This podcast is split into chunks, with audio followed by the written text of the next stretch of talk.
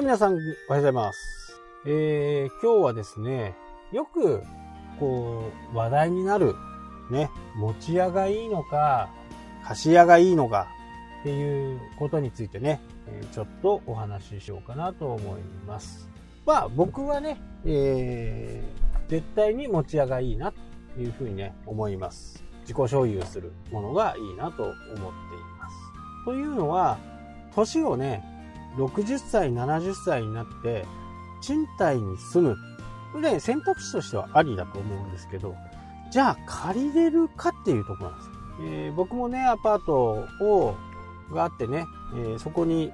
60代、70代の人が借りたいというふうに来た時に、やっぱりね、貸さないかな。えーまあなぜ貸さないのかっていう風な形になってしまうと、やっぱりお一人でね、えーまあうちの場合はね、もう 1DK なんで、家族で来るところはね、ほとんどないんですけど、お一人の場合、万一ね、そこで孤独死でもされちゃったら、まあ事故物件にはならないと思うんですけど、まあ自殺とかね、いう話じゃないんで、事故物件にはならないんですけど、まあそういう噂とかね、そういったものって、やっぱりこう、必ずね、いろんな人の耳に入ります。まあそうなると不動産の価値って、やっ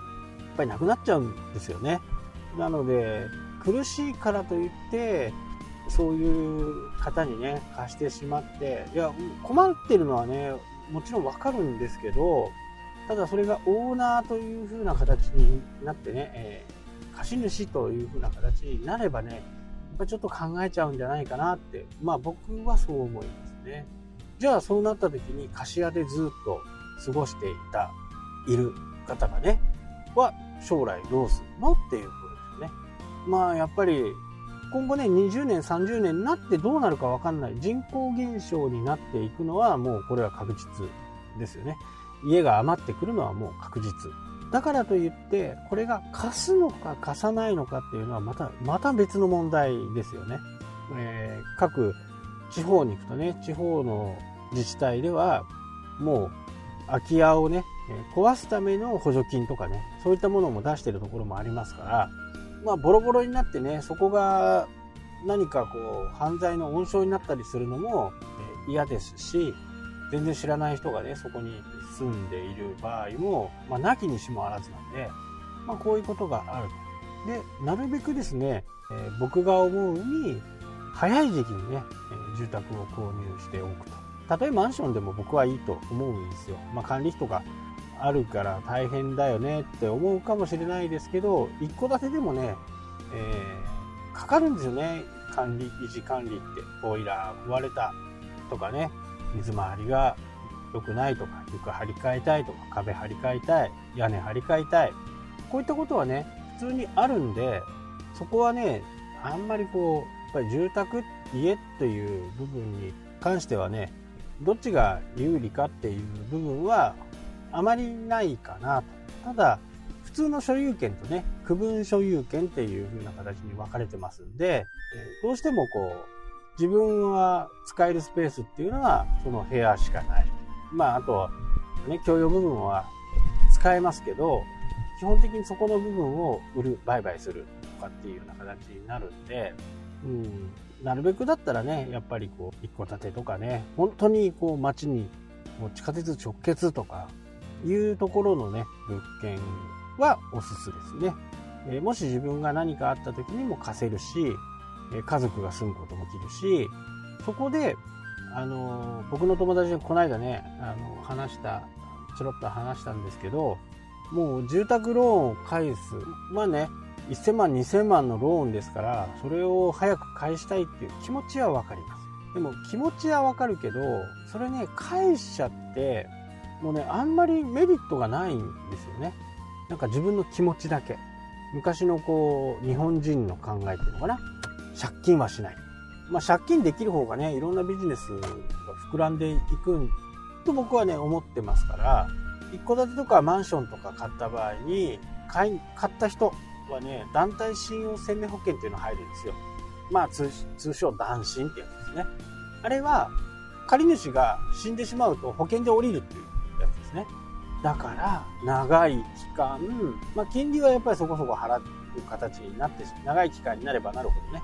払う形になりますけど、初めのね、まあ、35年とかで組んだら、初めの10年とか元金とかほとんど減らないんですよ。利息だけを払っていく。でも、まあ、僕はね、結構ドライなんで、あ、家買いました。3年後死にました。えー、家族のものになりました。これでね、OK じゃないみたいな。仮に3000万の家ね、家買いました。月に7万円払ってます。7万円で84万円 ?84 万円2年間払いました。まあ、80万にして、240万払いました。まあ、それ元金全く払ってません。3パ日240万。240万しか払ってません。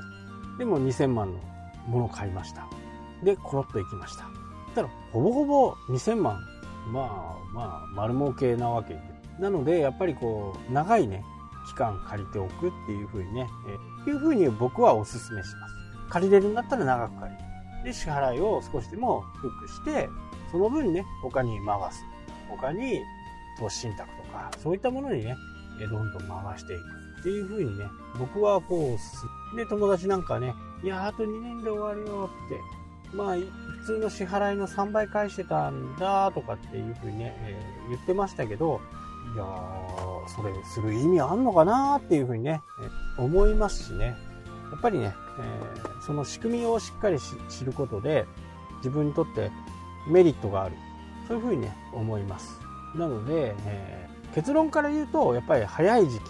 これ50歳でね、家持つっていうのはちょっとリスク。まあでも30、80歳までに完済だから30年ローンは組めますよね。いいかな。それだったらまだいいかなとは思いますけどね。えー、次なる物件がなかなか買えなくなってしまうので、早い時期にね、長いローンを組んでおくようなことが僕の中ではおすすめかなと思います。はい、というわけで今日はこの辺で終わりたいと思います。それではまた。